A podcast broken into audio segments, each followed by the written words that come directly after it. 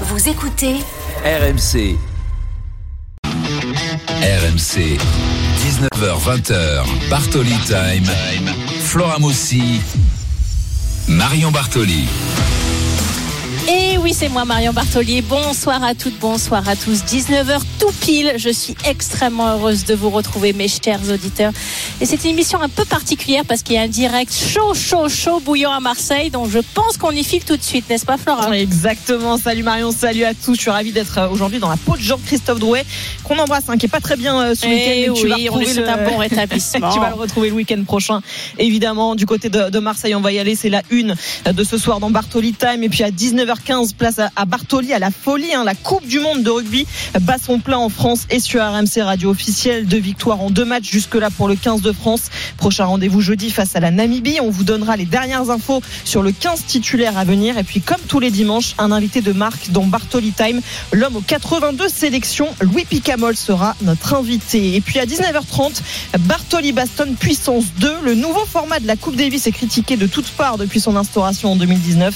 Marion aussi, vous l'entendrez, n'est pas fan de cette compétition désormais raccourcie sur une semaine. Et puis le deuxième coup de gueule de Marion sur la Formule 1, même quand les Red Bull ne sont pas en forme comme aujourd'hui à Oui, non, Singapour, mais là, je avec suis- seulement voilà, la cinquième place. Je suis très ben, énervée. Et, vers- Et et voilà. voilà, les Mercedes n'en voilà. profitent pas. Et puis évidemment le bras de C'est mauvais. avec Jean-Louis Tour. Allez, direction tout de suite le vélodrome pour les dernières minutes de cette OM Toulouse. Flo Germain, Seb Piocel, messieurs, est-ce que les Marseillais vont trouver la solution dans cette fin de match? Ah, écoute, on le saura dans les deux minutes. Salut Flora, salut Marion. 0-0 entre Marseille et Toulouse. Euh, ce qu'on peut dire, c'est qu'on a un temps additionnel complètement euh, fou. Euh, il a failli avoir euh, bah, des buts de chaque côté, en tout cas, et Toulouse euh, aurait pu faire euh, ce qui s'apparenterait à un petit hold-up parce qu'il y a eu des occasions aussi, c'est pour les Toulousains. Ah, parce que tu te demandes c'est pourquoi ils n'ont pas commencé avant un peu. Même les Marseillais ont emballé cette rencontre et, et c'est vrai qu'ils ont failli se faire avoir hein. tout à l'heure heureusement Bangré a heureusement pour les Marseillais que, que Bangré n'a pas réussi à T'es concrétiser chez Marion Bartoli, donc tu peux dire euh, Oui, heureusement, euh, exactement. sans, sans préciser, sans préciser que c'est pour l'OM, n'y a pas de problème. Quartier libre. Non, il faut que tu te mettes au diapason, tu sais, il faut que tu comprennes le sens de cette émission quand même. Même les Toulousains le comprennent, il n'y a pas de problème. Euh, 0-0. Non, mais c'est vrai qu'ils ont attendu longtemps, les Marseillais, avant de pousser. Et là, euh, ils accélèrent. Pourquoi pas Harit Euh, Côté gauche, qui ne pourra pas récupérer ce ballon. Euh, je pense qu'ils ont loupé le coche, euh, Seb, parce que là, il reste 50 secondes.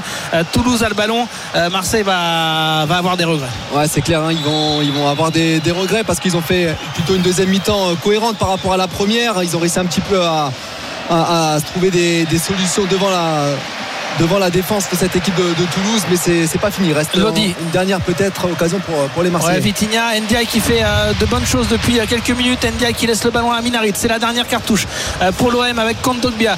Kondogbia qui a le brassard de capitaine depuis la sortie de, euh, de Rongier. Kondogbia qui tente d'écarter euh, côté droit. Et Xalinga qui va récupérer le ballon euh, pour euh, servir pourquoi pas à Boutlal. Euh, Là on est au bout euh, quasiment du temps additionnel. Allez peut-être que Monsieur Le Texier va laisser euh, 30 secondes supplémentaires oui. et encore.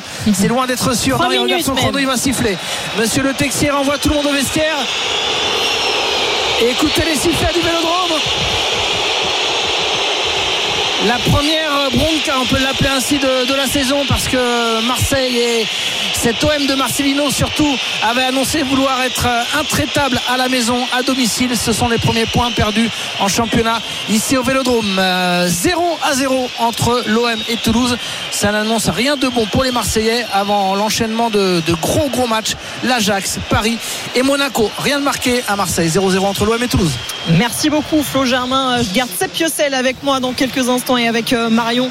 On va t'entendre évidemment Marion sur ce match nul, ce triste match nul 0 à 0.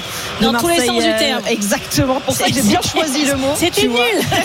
Exactement. Mais avant, il y a du rugby aussi, évidemment. En ce moment, on est en plein dans la Coupe du Monde et on va aller euh, retrouver tout de suite Valentin Jamin et Lénaïque Corson pour cette Australie-Fidji. C'est la belle surprise hein, pour le moment, les Fidji, et ben, qui font mieux que tenir tête à l'Australie. Ils sont même devant, les Fidjiens.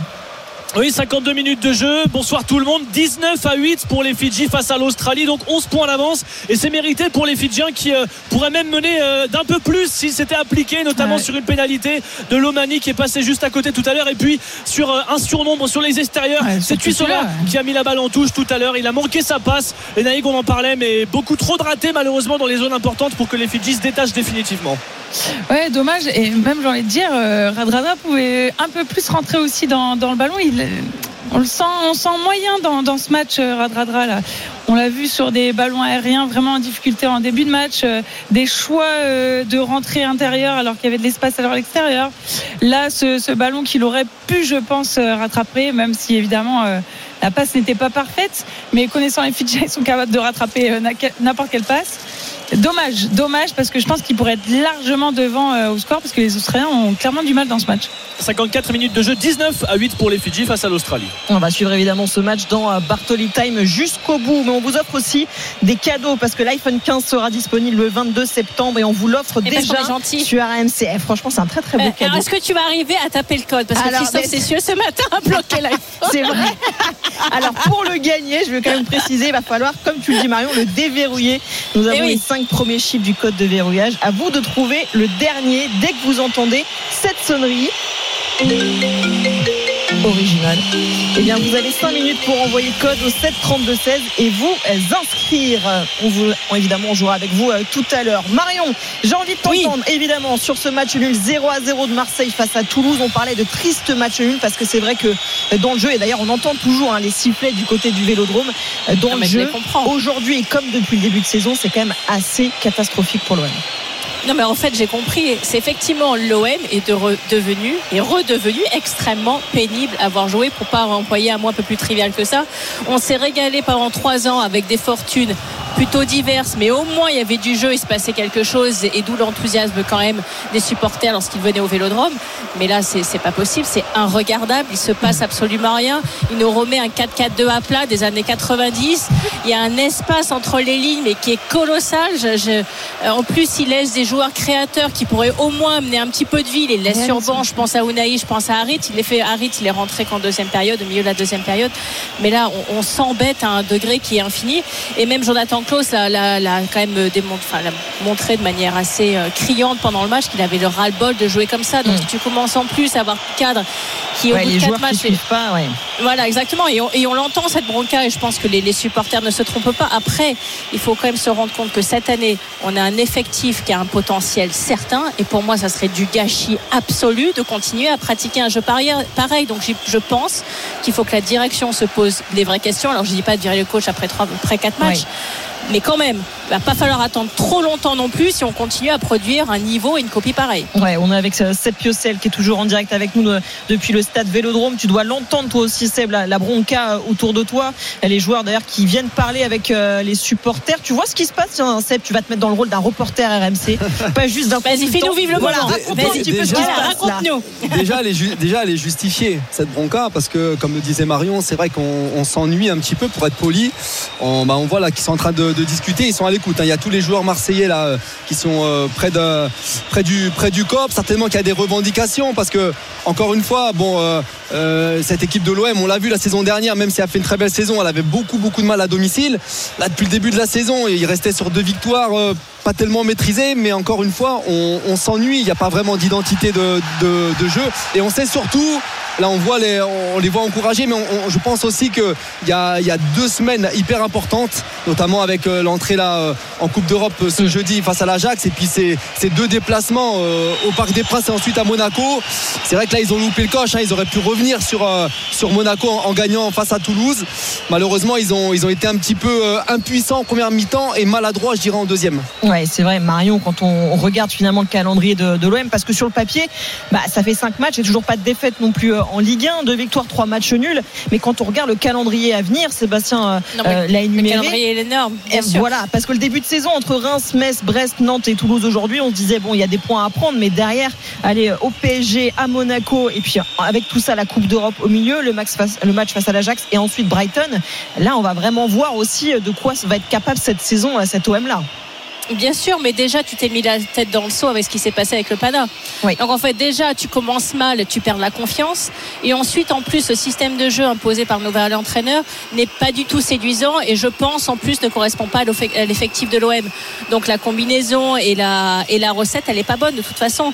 Mais il est vrai que normalement, sur des équipes telles que tu les as décrites et citées, tu dois prendre plus de points. Et encore une fois, l'année dernière, oui, on perdait des points au vélodrome, mais au moins, il y avait du jeu, il se passait quelque quelque chose, c'était agréable à voir jouer. Là, ce qui est vraiment très pénible, c'est qu'il se passe absolument rien. C'est-à-dire qu'il y a, c'est, quasiment du, du, euh, du jeu à l'ancienne. On est revenu sur un jeu à l'ancienne et, ce n'est pas l'âme de l'OM, c'est pas ce que les supporters veulent, c'est pas comme ça que cette équipe joue de toute façon et c'est pas comme ça qu'on obtiendra des résultats non plus. Donc encore une fois, euh, dans le recrutement d'un entraîneur, tu dois prendre en compte également quand même l'ADN d'un club et puis surtout l'effectif que tu as. Tu as des effectifs avec des joueurs qui sont créateurs et, et, en- et pour terminer, le cas Payet qui a été extrêmement mal géré l'année dernière ou encore une fois c'était un créateur, tu les mets sur les bancs. Donc je comprends pas en fait la manière dont ils réfléchissent, je comprends pas la manière dont ils pensent. C'est à l'inverse de ce qu'il faut faire. Ça, ça m'exaspère au final. Ça Supporters m'exaspère. marseillais, on vous attend d'ailleurs au 32-16. Si vous voulez venir participer avec nous, débattre aussi avec euh, Marion, avec Sébastien Piocel qui est toujours euh, au stade. Euh, Seb, c'est vrai que l'identité de jeu, c'est extrêmement important aussi à Marseille. On parle des résultats comptables évidemment, mais on voit bien que même finalement quand il n'y a pas de défaite et que c'est pas catastrophique non plus, bah, il y a une exigence de la part des supporters aussi pour le niveau de jeu affiché par l'équipe. Et puis là, on a, on a envie de savoir qu'est-ce qu'ils veulent faire quand ils ont le ballon, quand ils n'ont pas le ballon. Le système, c'est une chose, mais après, l'animation, c'en est euh, une autre. Et c'est vrai que par rapport aux joueurs que, que tu as dans l'effectif, euh, pourquoi pas jouer en 4-3-3 Pourquoi pas euh, mettre dans les meilleures conditions un joueur comme Ounaï qui, quand il va jouer avec le Maroc, euh, survole les débats et, et jouer plutôt avec deux, Exactement. avec deux relayeurs. À un moment donné, c'est ça aussi euh, la, la force d'un entraîneur. Aujourd'hui, moi, je le sens. alors, il est, il est dans son rôle, hein, Marcelino, mais voilà, je, je, je, je, je- je le vois pas à pointe, je le vois pas. il a pris un carton jaune et, et franchement, il s'est pas trop, trop énervé. On dit souvent qu'une équipe ressemble à son, à son entraîneur. Alors, c'est sûr qu'il que 5 matchs. C'est dur de faire un, un bilan, mais quand on voit les Mais t'as adversaires qui ont l'impression qu'ils peuvent jouer des heures comme ça, qu'ils vont pas marquer un but en fait. Ex- Exactement. C'est Tu vois en fait il se, pa- il, il- il se passe rien. Alors oui, quand quand Ndiaye rentre, quand Harry rentre, il y a il se passe des il se passe des choses. Mais à un moment donné, j'ai rien contre le petit euh, contre, le- contre le petit Muguet, mais c'est c'est le genre de joueurs qui peuvent rentrer en cours de match. À un moment, il, il faut il faut il, il faut entre entre guillemets des vrais joueurs de Ligue 1 qui ont quand même une certaine expérience et, puis surtout, et surtout et surtout les mettre dans les meilleures euh, dans les meilleures conditions. Seb, Marion, on a Florian, supporter marseillais, qui est avec nous euh, au 32-16. Euh, Salut Florian, j'imagine que tu es dépité toi aussi après euh, ce match nul. Ouais, bonsoir Flora, bonjour Marion. Bah, Salut Florian. Je, je Salut. suis dégoûté. Je suis dégoûté. Mais oui, ben oui, mais je te Je comprends, suis- je te comprends. Voilà, en tant que supporter de l'OM, là, franchement, ce- cette saison, elle va être très très longue, je pense. Toi aussi, tu es d'accord avec ce, ce triste niveau de jeu affiché. Euh, tu vibres pas du tout devant cet OM, toi? Eh ben, je regrette limite la limite l'équipe avec Tudor l'année dernière, malgré qu'il y avait, Mais oui, euh, mais bien sûr. il y avait, il y avait quelques, quelques couacs. Mais euh, cette année, euh, le jeu, il est, il est affreux. On ne prend pas de plaisir, il n'y a, il y a aucune prise d'initiative, il n'y a pas de prise de risque sur le terrain. Il, y a- il manque de leader sur, sur, ce, sur cette, bon, au moins sur cette rencontre-là. Et le coach, ben, qu'est-ce que vous voulez qu'on dise Il est affreux. Il n'a pas le niveau, je pense, pour aller pour jouer à l'OM à l'OM cette année. hein. Non, puis j'ai l'impression qu'on s'est fait carotter avec Vitinha comme joueur, quand même le transfert le plus cher de l'histoire de l'OM. Je Oui. suis pas du tout. Alors l'année dernière, il était catastrophique, mais de catastrophique, j'ai l'impression qu'il jouait avec les boîtes à chaussures. Mais là, cette année, je j'ai pas l'impression que c'est beaucoup mieux. Cette année, il est, c'est meilleur, c'est un peu mieux que l'année dernière parce qu'il est peut-être plus en confiance avec une meilleure préparation. Rappelez-vous quand même que Tudor, il avait fait jouer euh, Vitinha à peine arrivé euh, au mercato d'hiver. Il avait fait rentrer d'entrée de jeu. Il avait déjà tué le, le mec, le pauvre. Et cette année, c'est pareil. Euh, euh, Marcelino, il fait rentrer Ndiaye euh, sur un match amical qui sert à pas grand-chose. Il, euh, il se blesse au bout d'un quart d'heure, 20 minutes. Le gars, il est out complet. Euh, Il y a des joueurs qui sont pas prêts physiquement et mentalement. Et puis voilà, il manque de, il manque de, de, de caractère dedans. Il, y a- il manque des joueurs comme euh, Lorik Sana, Gabi. Ah, ça- à- à Ah l'époque. oui, c'était la à grande époque. là. Ah non, mais la Florian, si, si tu remontes hein. dans la tu nostalgie, là. Gendouzi dans ce cas-là, il vient juste de partir. C'est logique, c'est logique. Il manque des joueurs comme ça, avec un peu de poigne, un peu de. Ouais. Quelque chose quoi, sur un terrain. Parce que me dites pas quand même que Verretou c'est quand même euh, meilleur que certains joueurs qui sont encore sur le terrain ce soir. Euh, Correa, euh, le, il est pas bon. Mugueux, le pauvre, euh, on peut rien lui dire. euh, c'est un petit jeune. moi, ce qui me gêne, ce qui me gêne, Florence, c'est que tu as Tu identifié ton, identifié système avec ton coach. Certes, il est arrivé un peu tard, mais bon, tu sais que tu veux jouer en 4-4-2. Mais même si tu veux jouer comme ça, tu prends pas des joueurs pour jouer comme ça. À Mais part Sarr qui est blessé, qui est capable d'animer un couloir, tu n'as aucun autre joueur dans son 4-4-2 à, ce- à- Ouais, mais est-ce de Marcelino. La, la question c'est, la question c'est, est-ce que le système est adapté à l'OM Non, Ah, après moi je Mais non, il est compte. pas Bah adapté, c'est bah ce que j'ai dit au début, c'est l'animation, Mais un système, tu peux jouer en 4-4-2, c'est l'animation que tu y mets. c'est pas c'est pas que le système, pas figé en 4-4-2 euh, à plat. Ça c'est à- ça c'est à l'ancienne. Tu surprends personne. D'ailleurs, on a vu Toulouse. Ils sont Mais venus jouer en- qu'ils ils sont surprennent venus- personne. Ils sont venus jouer en 4-4-2 Ben et ils ont ils ont jamais été surpris. Ça va être long, ça va être Bien long sûr. cette saison pour euh, l'OM. Merci beaucoup Florian d'avoir été avec nous euh, au 32-16 dans Bartoli Time ce soir. Et on va remercier aussi Sébastien Piocel, notre envoyé spécial reporter au stade Vélodrome ce soir. Merci. Seb. Merci à vous. Bonne soirée. Bravo Seb, t'as bien, t'as bien travaillé. Ah, c'est la Ah. sonnerie de l'iPhone 15. L'alerte Eh oui. inscription que vous entendez? C'est le moment de vous inscrire pour tenter de gagner l'iPhone 15. Envoyez dès maintenant euh, code par SMS au 732-16, code C-O-D-E au 732-16. Et si vous êtes tiré au sort, venez nous proposer à l'antenne le dernier chiffre du code pour déverrouiller l'iPhone 15. Et si c'est le bon chiffre, eh bien, il est à vous. Vous avez 5 minutes pour vous inscrire. Marion, on ne bouge pas, on revient dans quelques instants. Je suis prête. T'es prête prête pour la suite. Allez, dans Oui. quelques instants, Bartoli Time, le coup de cœur de Marion Bartoli. Et c'est évidemment le 15 de France. On se projette déjà sur le prochain match jeudi face à la Namibie. Un invité de prestige sera avec nous, l'ancien international français aux 82 sélections, Louis Picamol. À tout de suite sur AMC. RMC, 19h20h, Bartoli Time. Flora Moussi, Marion Bartoli. 19h19 de retour dans Bartoli Time. Alors je me suis bien énervée le premier quart d'heure. Normalement c'est pas la période où je suis énervée, mais là je suis bien énervée. Donc faut que tu me calmes, Flora. Alors, C'est Exactement. quoi le programme pour me calmer un tout petit peu? Eh bien, on va parler évidemment du 15 de France dans quelques instants avec un invité de prestige. On va juste faire un détour par Geoffroy Guichard parce que ça joue en ce moment dans cette Coupe du Monde de, de rugby avec l'Australie face aux Fidji. L'Australie qui est bien empêtrée hein, face à ses Fidjiens aujourd'hui, Valentin Jamin et les Naïcs Corson. Oui, 19 à 8 toujours pour les Fidjiens. Un quart d'heure à jouer euh, dans cette partie. Les Fidjiens là qui viennent de, subir une grosse séquence australienne avec euh, plusieurs touches, avec plusieurs séquences où les Australiens se sont rapprochés de la ligne fidjienne pour essayer de marquer un essai. Mais la très bonne défense des Fidjiens et notamment de Joshua Tuisova, le futur joueur du Racing qui est venu gratter un, précieux ballon. Il fait un énorme match. Il a parcouru 123 mètres balle en main. C'est le euh, meilleur total pour l'instant. Il a marqué le deuxième essai pour lui dans cette compétition tout à l'heure. Bref, il fait partie de ces joueurs fidjiens qui font énormément de bien au, collectif et qui permettent pour l'instant les Naïgs de euh, maintenir les Fidji devant à un quart d'heure de la fin et de mettre effectivement l'Australie dans une situation très inconfortable puisque l'Australie n'est même pas sûre de euh, voir plus loin que la phase finale. On va pas euh, se projeter, mais si on en reste là, c'est inquiétant pour l'Australie. Oui, c'est vrai que c'est inquiétant pour l'Australie. Ils ont du mal euh, à marquer dans, les temps forts. Euh, clairement, grosse défense des Fidji qui viennent vraiment faire des gros plaquages offensifs, qui viennent à deux euh, et surtout avec venir gratter aussi dans, le rug pour pour faire pour gagner le turnover. Donc très bonne séquence des, Fidji. Qui, qui voilà qui reste serein sur cette fin de match et voilà 19 euh, à 8 euh, je pense que c'est bien parti en tout cas pour pour, euh, pour peut-être prendre la deuxième place de, de cette poule C. Voilà, 19 à 8 pour les Fidji et 65 minutes de jeu. On est en pleine Coupe du Monde de rugby dont RMC est la radio officielle. On vous le rappelle, jeudi les Bleus vont disputer leur troisième match dans ce mondial face à la Namibie à Marseille. Deux victoires jusque-là pour euh, les hommes de Fabien Galtier dont la dernière en date dans la douleur face à l'Uruguay. C'est terminé. Terminé. La fin du match et la deuxième victoire des Bleus dans cette Coupe du Monde. Mais quelle victoire dans la douleur. 27 à 12, malgré trois essais d'Aston Movaca. Et bien le dernier, et bien les Bleus ont gagné, mais les Bleus sont pas trop avancés. Les. Bleus ont peiné et les Bleus ont déçu évidemment et, euh, face- Et les bleus, les bleus se font siffler. Oui, mais les face- bleus se font siffler. j'ai plus envie de, de rendre hommage aux Uruguayens que d'enfoncer les Français. RMC, Bartoli, à la folie. 27-12 face à l'Uruguay, deux victoires en deux matchs, mais toujours pas de bonus offensif malgré tout. Les Bleus retrouveront les terrains jeudi à Marseille face à la Namibie. Les dernières infos compo après l'entraînement et la conférence de presse de ce matin, le jeune Louis Biarret devrait débuter, mais sur l'aile gauche cette fois-ci à la place de Gabin Villière, de retour face à l'Uruguay après une grave blessure au genou.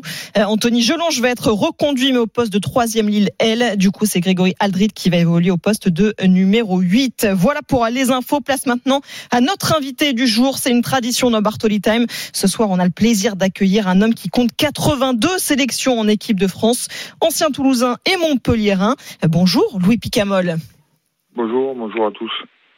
Bonjour Louis, alors euh, bien évidemment, on va évoquer dans un instant avec toi le 15 de France, mais je vais d'abord rappeler que tu es un tout jeune retraité, tu as pris ta retraite depuis seulement un an. Tu es installé à Brissac, qui a, se situe à 45 minutes environ de Montpellier, pour un projet qui diffère un petit peu, en tout cas qui est différent des reconversions habituelles, puisque je crois que tu élèves des chèvres et tu fais la transformation du lait en fromage et en yaourt. Mais quand même, il me semble que le rugby te manque un peu. Alors, est-ce que tu envisages une reconversion dans le rugby ou non, tu vas rester complètement en dehors? Euh, oui, alors bien informé. oui, on, travaille quand même sur RMC, tu sais, oui, on, prépare nos interviews. Euh, non, oui, mais, euh, installé à Brissac avec euh, effectivement au départ un projet agricole euh, en chèvre et en transformation fromagère. Mais euh, pour le moment, le, le, projet, on a pris la décision de l'arrêter parce que voilà, la conjoncture actuelle faisait qu'on on avait un risque un peu trop important et qui, qui engageait engager un peu trop de, de, de, choses pour nous et pour notre notre famille. Donc pour le moment, le projet est à l'arrêt et euh, effectivement. Euh, euh, le rugby me manque, pas pas jouer, ça c'est bon, j'ai fait j'ai fait le tour, mais euh, mais euh, pourquoi pas pourquoi pas apporter quelque chose d'autre à ce sport qui m'a qui m'a tout donné jusqu'à présent. Donc donc voilà, c'est un, c'est en réflexion. La décision d'arrêter pour le moment le projet a été prise il y a peu de temps, donc voilà, il faut digérer ça parce que quand on prépare quelque chose depuis depuis trois ans et que et qu'on prend cette décision là, il faut il faut le digérer. Et euh, mais effectivement, maintenant, on va voir, euh, on va voir ce qui peut se présenter à moi comme opportunité dans. Pourquoi pas un retour dans le, dans le rugby, effectivement. Bon, on vous accueille à RMC, nous, en tout cas, Louis, si vous voulez venir commenter les matchs. Hein. Absolument. Pourquoi pas, c'est gentil. Alors Louis, la Coupe du Monde a bien sûr démarré depuis maintenant 9 jours. Pour rappel, Flora l'a dit, tu as eu 82 sélections, tu as été finaliste de la Coupe du Monde en 2011 avec les Bleus, tu as également participé aux Coupes du Monde de 2015 et de 2019. Cette année, les Bleus étaient annoncés comme favoris de cette Coupe du Monde de rugby. Après les matchs face à la Nouvelle-Zélande et à l'Uruguay, est-ce que c'est toujours le cas pour toi? Quelle est ton analyse? Euh, oui, bah, c'est vrai qu'on arrive euh, dans cette Coupe du Monde avec euh, avec ce statut de favori de par les résultats de l'équipe de France depuis quatre ans, de de par cette effectivement cette génération qui fait qui fait énormément plaisir à, à voir jouer évoluer. deux premiers matchs, ben, un match contre la Nouvelle-Zélande qui faut se souvenir quand même qu'il n'y a pas si longtemps que ça, battre la Nouvelle-Zélande était un exploit et ça devient presque une habitude pour cette équipe de France. Donc donc même si on a eu un match compliqué contre la Nouvelle-Zélande, euh, on, on, finit sur quand même une belle victoire avec une seconde mi-temps euh, aboutie. Et après un match poussif, euh, effectivement, contre l'Uruguay avec une équipe remaniée, mais c'est habituel dans ces compétitions. Souvent, c'est difficile de mettre la même équipe sur, sur tous les matchs parce qu'il y a énormément d'intensité, quel que soit l'adversaire. on l'a vu contre l'Uruguay, donc c'était prévu ce turnover. Et après, c'est vrai que nous, les Français, on a toujours un peu de mal à, préparer ces matchs, à, les jouer comme il faut. Et c'est toujours difficile. Euh, c'est, pas propre à, cette, édition. Ça a été le cas en 2019, en 2015. Et même avant ça, ça a toujours été euh, délicat pour l'équipe de France de, bien manœuvrer ces matchs contre des équipes dites plus euh, faibles. Même si on a vu une équipe du Uruguay accrocheuse et qui a montré de belles choses. Mais l'essentiel est là, c'est une victoire. On est sur deux victoires, on est toujours premier. Euh, moi, la confiance pour euh, en cette équipe de France, elle est toujours, euh, elle est toujours là, et c'est pas le match de l'Uruguay qui, qui, qui va, qui va modifier ça. on a beaucoup parlé aussi, Louis, de, de cette défense de l'équipe de France. Vous en connaissez un, un rayon dans ce, dans ce domaine-là. Qu'est-ce que vous en pensez justement de cette défense de l'équipe de France? Quelle est votre analyse à vous? Ben, c'est vrai que ça fait plusieurs matchs où on est, on est mis en difficulté, alors que c'était il y a, il y a peu de temps un, un gros point fort de, de l'équipe de France. Euh, mais je pense surtout qu'aujourd'hui, avec les, les, analyses des vidéos et, euh, et, tous les plans de caméra qu'on a, c'est on peut étudier euh, de plus en plus les défenses adverses. Et je pense que nos adversaires, c'est ce qu'ils font. on a une défense très agressive avec des, des, des, des ailiers qui ferment très vite euh, sur les extérieurs. Et on le voit, ça fait euh, même sur les matchs de préparation, on a été mis souvent en difficulté sur sur ces extérieurs parce que ben, les équipes, je pense, se sont préparées à ça. Et, et donc euh, effectivement, alors je pense pas que l'équipe de France va changer sa façon de défendre, mais peut-être qu'elle va devoir revoir certaines certaines choses pour euh, pour éviter d'être mis en difficulté parce que plus la compétition va avancer et je me projette sur euh, même si attention il y a d'abord l'Uruguay et l'Italie à préparer mais mais j'ai envie quand même d'être positif et de me projeter sur le quart de finale. Ce sera l'Irlande ou l'Afrique du Sud, si normalement. Et ça, c'est des équipes qui vont forcément étudier notre jeu et qui ont les capacités de nous mettre en difficulté sur ça. Donc, euh, donc voilà, je pense que le staff euh, va va travailler là-dessus et sur les deux prochains matchs, je pense qu'il y aura un gros axe de travail sur la défense pour pour éviter de, montrer effectivement euh, un petit peu cette faiblesse qu'on a pu avoir sur sur les deux premiers matchs, mais je l'ai dit aussi sur les matchs qu'on a pu voir en préparation. Alors en ce moment, Louis, la grande interrogation et le grand débat, c'est de se demander s'il faut remettre les joueurs cadres, entre guillemets, l'équipe premium face à la Namibie. Le match aura lieu jeudi à Marseille. Il y a ensuite pas mal de temps avant le match contre l'Italie, puis les phases finales, comme tu viens de l'évoquer. J'imagine que toi, en tant que joueur qui a vécu une campagne jusqu'en finale, c'est extrêmement long. C'est difficile de rester aussi concentré. Et tu en as parlé euh, parfois sur des matchs un peu plus, entre guillemets, faciles. Vous avez tendance, en tout cas la France a tendance plutôt à se relaxer. Comment tu vois, toi, le, le reste de ces matchs de poule? Pour la gestion de l'effectif à l'intérieur, est-ce que tu penses que ce turnover est, va continuer à s'effectuer? Je pense pas. Euh, je pense qu'ils l'ont fait sur le premier sur le, les deux premiers matchs parce que c'était l'écart le plus court entre nos, nos matchs de poule. Là, on a eu une semaine complète pour récupérer avec des joueurs. Je pense la quasi totalité du 15 de départ qui va changer. À part apparemment Biel Barré, Gelonche et, et Woki qui risquent de, de renchaîner encore. Mais euh, une semaine complète et derrière on a quasi, euh, ben, on a même 15 jours pour récupérer avant le match de l'Italie. Euh, pour moi, je, pense que le staff va, ne fera plus de turnover et va se servir du match de Nabibi pour remettre un petit peu de- d'assise euh, sur la confiance. Le match de l'Italie va être très, important parce que c'est une belle équipe d'Italie qui nous attend avec une belle génération. Donc ce sera un beau match pour nous préparer à un quart de finale qui s'annonce euh, extrêmement compliqué face à ou l'Irlande ou l'Afrique du Sud qui sont aujourd'hui pour moi les, les deux équipes euh, au-dessus du lot. Et qui vont se rencontrer d'ailleurs le, le week-end prochain. Le week-end prochain. Ouais. Louis, vous en connaissez beaucoup hein, des joueurs de, de ce 15 de France aujourd'hui. Est-ce que vous avez parlé d'ailleurs tiens, à certains d'entre eux avant la compétition ou même euh, pendant en ce moment? Oui, oui, j'ai toujours euh, quelques contacts à l'intérieur du, du groupe, des, des joueurs avec qui euh, j'ai beaucoup de liens d'amitié. Donc euh, oui, ça m'arrive de prendre de leurs nouvelles, de, de, de voir un petit peu comment ils vivent cette compétition. Ils il sont y en a confiants j'ai vu. Ils se Tu sont les as pardon sentis confiants Tu les as sentis Oui, confiants Tu ouais, les sens confiants Oui, oui, je les. Alors je les ai, je les sens confiants, je les sens préparés. euh, ça fait, euh, je les ai souvent vus pendant quatre ans et, et, et discuter avec eux. C'est vraiment un événement qui, qui prépare et qu'ils attendent depuis quatre ans. Donc euh, je les sens prêts et motivés. Effectivement, il y a un peu de, de déception et de frustration de, du match de, de l'Uruguay. Euh, mais ils sont voilà, ils sont focalisés sur l'objectif, euh, euh, c'est la qualification et et les quarts de finale et, euh, et voilà et, et la- leur priorité elle est là. Donc ils se laissent pas trop polluer avec tout tout ce qui peut être dit ou, euh, ou à l'extérieur. Mais euh, je sens la, la confiance qui n'a pas été euh, impactée par ce, ce match difficile contre l'Uruguay je les sens bien euh, voilà en tout cas sur euh, sur les échanges que j'ai avec eux je sens pas des je j'ai pas des gars paniqués euh, au bout du fil ouais. Tant mieux. Bon, donc on s'attend Ouais. donc à un gros quart de finale. D'accord. Ouais, il y a deux, il y a deux matchs avant quand même, mais Ouais. je, je suis très confiant sur les deux prochains matchs parce que voilà, je sais qu'ils vont bien les préparer, qu'ils vont avoir à cœur de de, de, de montrer euh, de belles choses avant avant effectivement ce, ce quart de finale euh, qu'on attend tous avec impatience. Un grand merci Louis Merci d'avoir été avec Louis. nous dans, dans Merci, Bartoli Louis. Merci à Time. Merci, merci beaucoup. Marion, on a Nicolas qui est avec nous euh, au Oui. 32-7 parce qu'il a été sélectionné. Salut Ah, Nicolas. Nicolas, c'est ton Oui, moment. bonjour. Je suis sûre que je vais te porter bonheur. je Ravi le de vous sens. entendre au téléphone. Alors Nicolas, j'ai dans les mains un iPhone et pour gagner cet iPhone, euh, l'iPhone 15, c'est pas n'importe lequel, il va falloir le déverrouiller. J'ai les cinq premiers Oui. chiffres du code de déverrouillage. Si tu trouves le dernier chiffre entre 0 et 9, l'iPhone 15 est à toi. Je rappelle quand même les chiffres qui ont déjà été donnés, le 3, le 5, le 2, le 8 et le 9.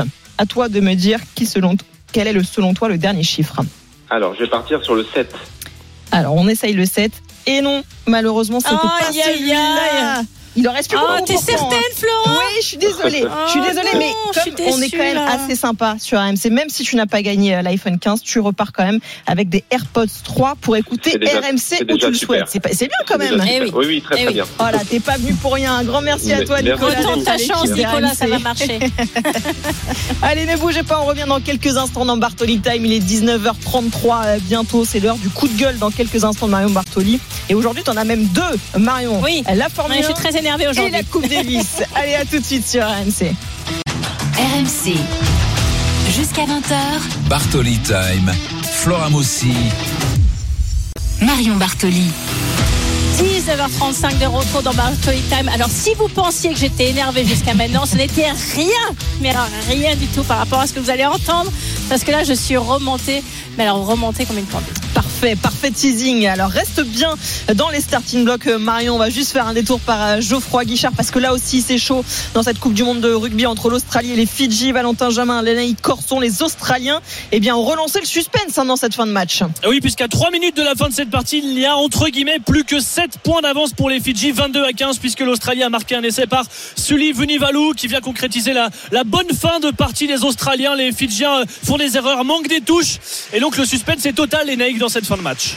Ouais, on voit que les, les, Australiens se sont réveillés un peu sur cette fin de match avec euh, beaucoup plus de prise d'initiative, un peu mieux dans leur duel, plus de, de liens euh, en, entre les joueurs et, et cette continuité dans, de leur jeu offensif. Euh, et puis peut-être aussi des Fidjiens qui sont un peu plus euh, fatigués là sur cette mmh. fin de match. On les ils ont beaucoup donné. Peu... Hein. Ouais, ils ont beaucoup donné et ils doivent encore beaucoup donner là. Bon, en étant complètement impartial, euh, on, on, aimerait bien une, une, victoire des Fidji quand même dans, Mais oui, dans ce match. Ça nous arrangerait. Ah bah ouais. encore deux minutes à jouer, 22 à 15 pour les Fidji face à l'Australie. Allez, la Coupe Davis bat son plein en ce moment dans l'indifférence générale ou presque, hein, qualification pour la phase finale ou pas de l'équipe de France, c'est la grande question. Et chaque année, le même refrain, le nouveau format de la compétition fait débat depuis sa mise en place en 2019. Même avis pour toi, Marion, ce matin dans les grandes gueules du sport sur RMC. Marion, Marion, toi tu veux Oui. nous parler de tennis, j'imagine. Mais oui, Et de bien cette sûr, Coupe euh, Davis que je- tu adores. Exactement. Donc je pense que vous avez tous été choqués de voir cette rencontre France-Suisse jouer à Manchester devant 30 personnes. Et donc Stan Wawrinka, avec euh, son humour que j'adore, a fait une story sur les réseaux sociaux en postant euh, la salle complètement vide et en mettant merci Gérard Piquet d'avoir détruit complètement cette Coupe Davis. RMC. Bartoli. C'est le moment du coup de gueule de Marion Bartoli. On va quand même le rappeler. Aujourd'hui, la phase finale de la Coupe Davis se déroule sur une seule et même semaine, dans un même lieu, sous forme de six poules de trois équipes au meilleur des trois matchs. Et comme beaucoup, Marion, tu trouves que la Coupe Davis aujourd'hui a perdu totalement de, de son âme, de son charme même? Exactement, c'est devenu comme l'OM, c'est complètement nul. Mais dans un point positif, avant que je sorte la sulfateuse et que je détruise tout, Hugo Humbert vient de Eh oui. remporter quand même son match 7-5 au troisième contre Cadmon Nori à l'arrache, comme on dit. Mm. Donc il légalise un point partout et tout va se jouer sur le double décisif contre l'Angleterre. Et là, bien sûr, comme c'est l'Angleterre qui joue et que c'est à domicile parce que c'est à Manchester, eh ben c'est plein. Ah ben alors Gérard Piquet, dis donc, on n'y aurait pas pensé. Donc le problème de, de Monsieur Gérard Piquet et de ce qu'il a fait, c'est qu'effectivement, il a racheté cette Coupe Davis en 2019, qu'il a signé un contrat de 25 ans pour essayer de changer le format qui apparemment ne fonctionnait plus. Alors en fait, ce qui ne fonctionnait plus, pour faire un raccourci euh, extrêmement euh, euh, court, c'est que les plus gros joueurs ne venaient pas. Mais les plus gros joueurs ne venaient pas parce que les, les stars, c'était Roger Federer, Rafael Nadal, Novak Djokovic. Alcaraz n'était pas encore arrivé. Ils avaient plus de 30 ans, qu'ils avaient des programmations forcément nettement plus allégées que dans, leur, euh, dans les 20 premières années euh, lorsqu'ils étaient sur le circuit et que donc, euh, quand on est beaucoup plus jeune, on peut enchaîner nettement plus. Et qu'avec une compétition qui revient chaque année, forcément, lorsqu'ils avaient fini une campagne, ils n'arrivaient pas à enchaîner la campagne suivante. Et donc, les plus gros joueurs désertés, il y avait parfois, je dis bien parfois, parce que sur beaucoup, beaucoup de rencontres, il n'y avait aucun problème d'affluence et les stades étaient pleins. Mais sur certaines rencontres, il y avait un problème d'affluence. Bon, ils ont pris le problème complètement à l'envers. C'était pas le format qu'il fallait changer en termes de ville et le fait de jouer une fois à domicile ou une fois à l'extérieur. C'était la période et la fréquence. Il fallait faire exactement comme la Coupe du Monde de rugby ou la Coupe du Monde de foot, une compétition une fois tous les trois ans, une fois tous les quatre ans, une fois tous les deux ans. On pouvait en discuter. Mais pour moi, par exemple, une fois tous les trois ans, une Coupe Davis ou une Fed Cup, actuellement Billie Jenkins Cup, qualificative pour les Jeux Olympiques, qui est donc tous les quatre ans, ça aurait parfaitement fonctionné. Du coup, ça se permet aux meilleurs joueurs, effectivement, de le jouer parce que ça revient très peu souvent, donc ils peuvent rajouter cette compétition dans leur calendrier et ça en devient une compétition qui a une réelle importance en la mettant chaque année avec des calendriers qui depuis les années 2010-2015 se sont extrêmement étoffés qui sont devenus quasiment impossibles à gérer pour les plus gros joueurs. Bien sûr que du coup, malheureusement, les, les, les meilleurs ont fini par déserter cette compétition, mais c'était pas parce que le format à domicile à l'extérieur ne fonctionnait pas. C'était tout simplement parce que c'était trop en nombre de quantité. Et en fait, ce qu'a fait Gérard Piquet, c'est qu'il a décidé de se dire, bah finalement, alors on va tout regrouper en une semaine, on va mettre plein d'équipes différentes qui vont venir dans une ville et ça va être super. Sauf qu'en fait, donc ils ont commencé par le faire en Espagne. Donc quand l'Espagne de Rafael Nadal jouait, bah, bien sûr c'était plein. Et puis il y avait toutes les autres rencontres où il y avait personne. Donc là ils se sont dit bon alors du coup on va prendre maintenant on va prendre trois ou quatre villes.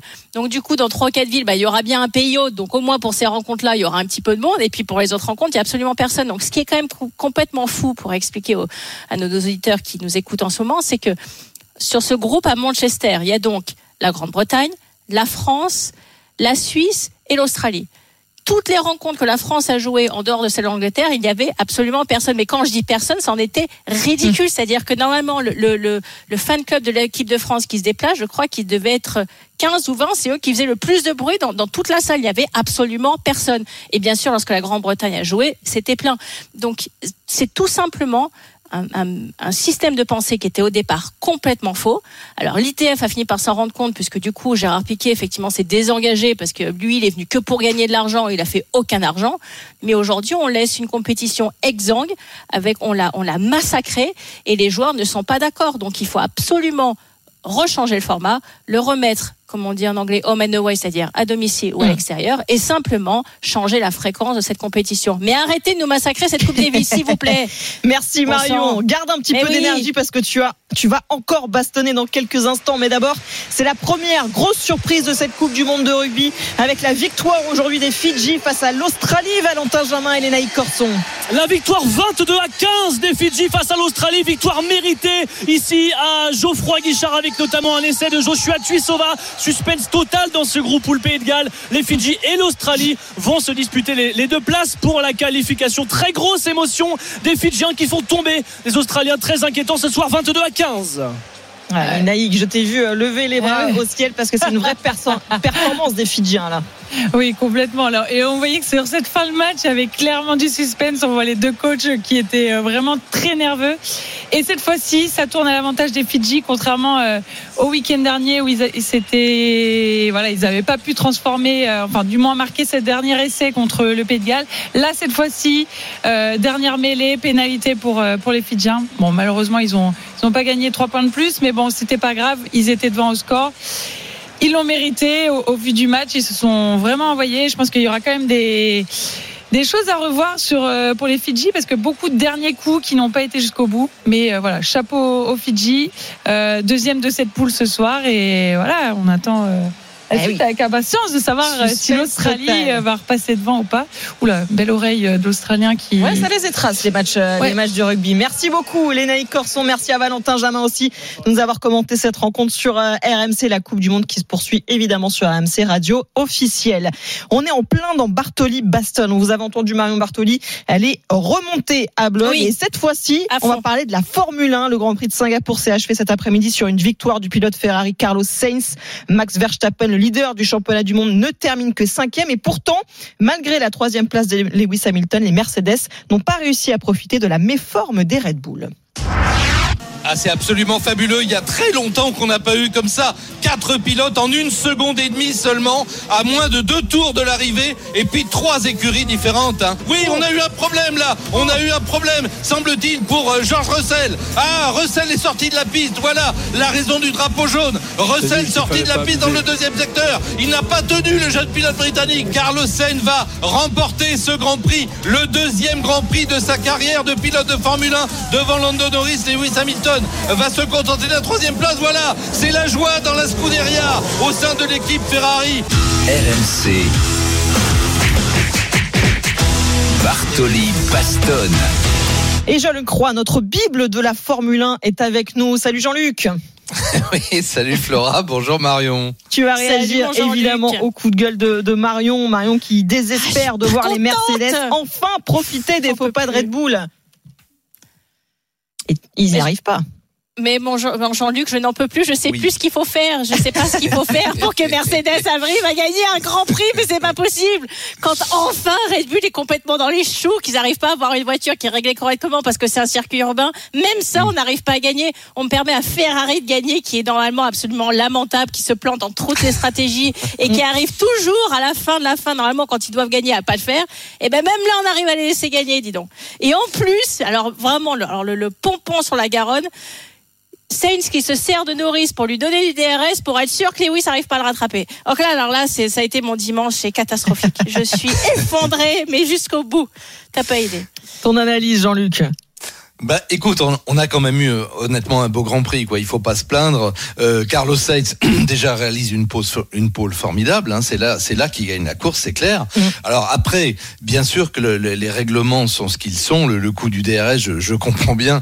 Effectivement, on s'entraide pour faire front parce que on, on savait bien que les, les, Mercedes avaient retrouvé de, de la vigueur. D'ailleurs, avec un, un, Russell deuxième et un Hamilton cinquième. Hamilton qui confessait très humblement d'ailleurs que c'est sur les qualifs qu'il doit travailler. Hein. Il l'a il dit après la course aussi. Il a dit si je m'étais bien qualifié, celle-là, elle devait être pour moi normalement. Donc ça va venir.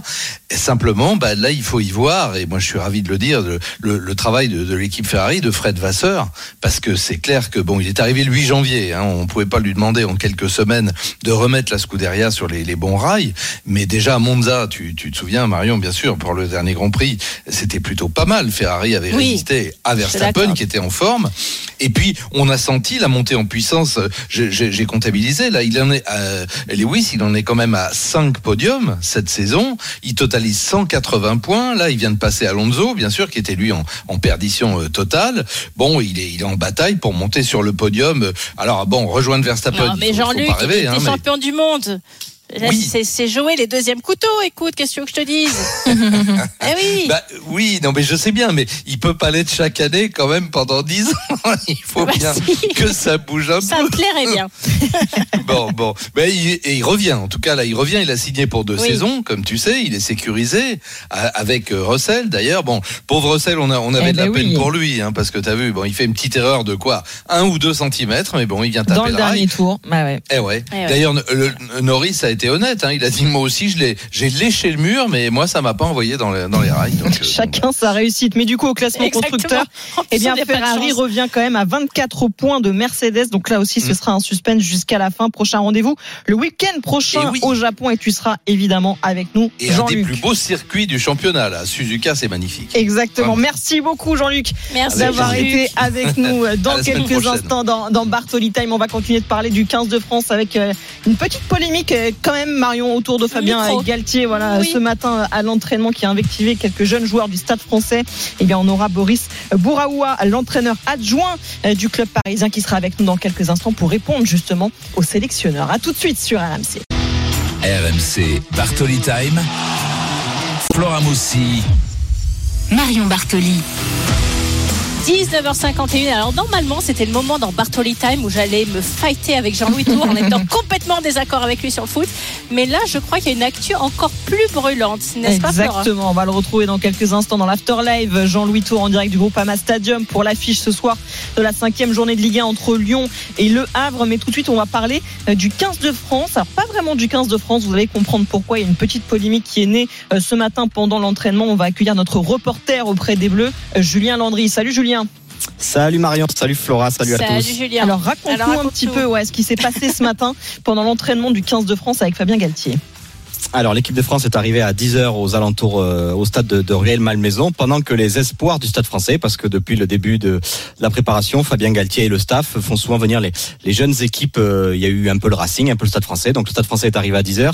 Fabien Galtier a accueilli les joueurs sous la tente pour leur présenter euh, en vidéo ce qu'il attendait d'eux sur l'entraînement du matin parce que ben, les jeunes espoirs du stade français du Racing se mettent en opposition avec le staff du 15 de France. Donc une fois qu'il leur a expliqué ça, les joueurs du stade français se sont mis en action, petit échauffement, avant d'aller donc euh, de l'autre côté du, du terrain pour mettre en place ce que Fabien Galtier attendait d'eux. Fabien Galtier a regardé ça de loin avant euh, d'intervenir de lui-même dans la séance et de participer en replaçant parfois les joueurs avec des mots que je vous propose d'écouter.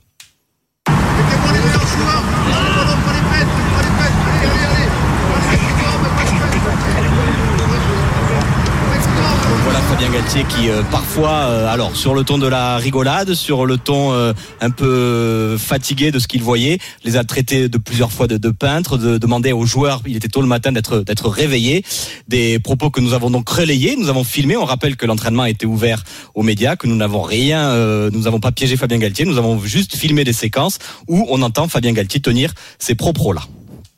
Ouais, effectivement, et on voulait nous aussi dans Bartoli Time avoir le point de vue du côté du Stade Français justement, et on a la chance d'avoir avec nous ce soir Boris Bouraoua, un entraîneur adjoint du Stade Français qui est avec nous en charge de la formation au club parisien. Bonsoir Boris, merci d'être avec nous dans Bartoli Time. Bonsoir. Bonsoir. À Bonsoir, tous. Bo- bonsoir Boris. Alors ma première question va être toute simple. Pourquoi vous vouliez prendre la parole ce soir? Bah, honnêtement, c'est c'est important pour moi de prendre la parole ce soir parce que je, je trouve euh, un petit peu injuste ce qui se passe et cette polémique actuelle pour moi. euh, Évidemment, j'ai eu la chance d'être là ce matin. J'étais à, à côté de, Fabien à ce moment-là et je peux vous dire que il faut surtout pas. Ce serait une belle erreur de, résumer euh, ces quelques mots avec tout ce qui s'est passé depuis lundi dernier parce que ça fait depuis très longtemps qu'on a la chance de travailler avec les 15 de France et euh, juste de, résumer une séquence d'entraînement qui était très riche et, je parle là pour l'équipe de France, puisque Fabien me l'a dit, mais surtout, évidemment, pour nos, jeunes joueurs du stade français et pour nous staff. Bah voilà, je trouve ça un petit peu. euh, je suis assez déçu, à vrai dire. Et, pour moi, euh, ce qui s'est passé ce matin, c'était, euh, comme vous l'avez dit, hein, d'ailleurs, je entendu là sur les c'était un petit peu de la rigolade au tout départ de l'entraînement. C'était l'entraînement n'était même pas commencé. C'est quand même important de le signaler. C'était un petit échauffement. Fabien avait passé environ une heure dans l'attente, comme, comme votre journaliste l'a dit, pour expliquer les, les circuits de la Namibie, pour expliquer comment on travaille, comment on allait travailler le matin. Ensuite, euh, on, a, on a travaillé depuis quelques jours. Fabien nous tenait au courant de ce qui allait se passer ce matin, et on était, on était déjà avec eux lundi dernier pour préparer le euh, l'Uruguay. Donc voilà, euh, Fabien, on le connaît très bien, on nous connaît tous. euh, on a, c'était, c'était vraiment de la boutade. Et je suis un Donc les jeunes l'ont pris comme ça. Les jeunes, les jeunes ont réagi comme ça en disant qu'effectivement c'était pour les piquer un petit peu au vif, au vif sous le ton de la rigolade, mais c'était pas euh, blessant. En tout cas, ils l'ont pas pris de cette façon-ci, si je vous Pas du- entends. Pas du tout, parce qu'on en a même, on en a même rigolé entre nous, même, on en a rigolé après avec Fabien. Fabien a fait des débriefs d'entraînement après. On en a rigolé. Ouais, les gars, vous étiez pas trop réveillés ce matin. Euh, il- franchement, il s'est rien passé. Et, et ce que, moi, ce que j'ai envie de retenir en tant qu'entraîneur de, de, de- du Stade français, bah, c'est que Fabien, il est venu me voir à la fin en, en remerciant les jeunes. Il est venu me voir en disant que les jeunes avaient très bien travaillé, que ça avait permis à l'équipe de France de travailler. Et voilà, c'était ça, c'était ça le but de, de la journée. Donc euh, c'est pour ça que je suis un petit peu déçu. Et, et pour moi, bon voilà, c'est c'est résumer cette euh, ce qui s'est passé par ces quelques mots. Alors que la séance était vraiment très très riche ce matin. Je suis je suis un, un petit peu attristé. Je pense qu'on a pour moi, c'est une polémique qui intervient. On est tous derrière les Bleus. Je pense que vous l'êtes aussi. Hein, je dis pas le contraire. On est tous derrière les Bleus. Et pour moi, cette, cette polémique n'a rien à faire là aujourd'hui. Quand je connais la qualité de la journée qu'on a eue, nous, euh, la, la chance d'avoir avec les jeunes du Stade français ce matin. Et c'est aussi pour ça qu'on vous donne la parole ce soir, hein, Boris, pour euh, désamorcer aussi cette, cette polémique autour de, de Fabien Galtier et du 15 de France. Merci beaucoup d'avoir réagi ce soir euh, avec nous dans Bartoli Time et d'avoir euh, aussi rétabli votre vérité. Merci beaucoup, euh, Boris. Allez Marion, pour terminer, on va faire un détour par la Vuelta. C'était la conclusion aujourd'hui de trois semaines de ce Tour d'Espagne. Johan Bredov avec euh, évidemment la consécration pour les Jumbo Visma. Salut Flora, salut Marion. Et oui, il n'y avait pas eu de surprise, pas d'accident. Et c'est Sepkus qui remporte cette Vuelta 2023 devant son coéquipier Jonas Vingegaard, devant son coéquipier Primoz Roglic. Le triplé pour la Jumbo sur un grand tour et le triplé même sur les trois grands tours cette saison. C'était jamais arrivé. Le Giro pour Roglic, le Tour pour Evenepoel et donc cette victoire sur la Volta pour pour Sepkus. Et quelle dernière étape Juste un mot sur le vainqueur du jour, c'est euh, Caden Groves qui remporte sa troisième victoire d'étape devant Filippo Ganna, devant Nico Dens. Mais il y a eu- une échappée absolument dantesque, une lutte entre le peloton et les échappés. Et finalement, c'est bien les hommes échappés qui qui s'imposent. Victoire de Caden Groves sur cette étape à Madrid et victoire finale de Sepkus. Merci beaucoup, euh, Johan Bredov, et merci à toi, Marion, de m'avoir accueilli ce soir dans Bartoli Time. Mais non, merci à toi, Flora. Merci à tous nos chers auditeurs, encore une fois, de nous suivre de manière aussi assidue. Ça me touche énormément. Et puis surtout, je dis à Jean-Louis de garder son débat sur Grosso, parce qu'on va en reparler, Jean-Louis, je te le dis. En tout cas, je passe la main à Jean-Louis, pardon, avec un immense plaisir, qui est au groupe Ama Stadium. Et je vous donne rendez-vous la semaine prochaine, dimanche à 19h sur RMC. Bonsoir. RMC, 19h20. Bartoli Time.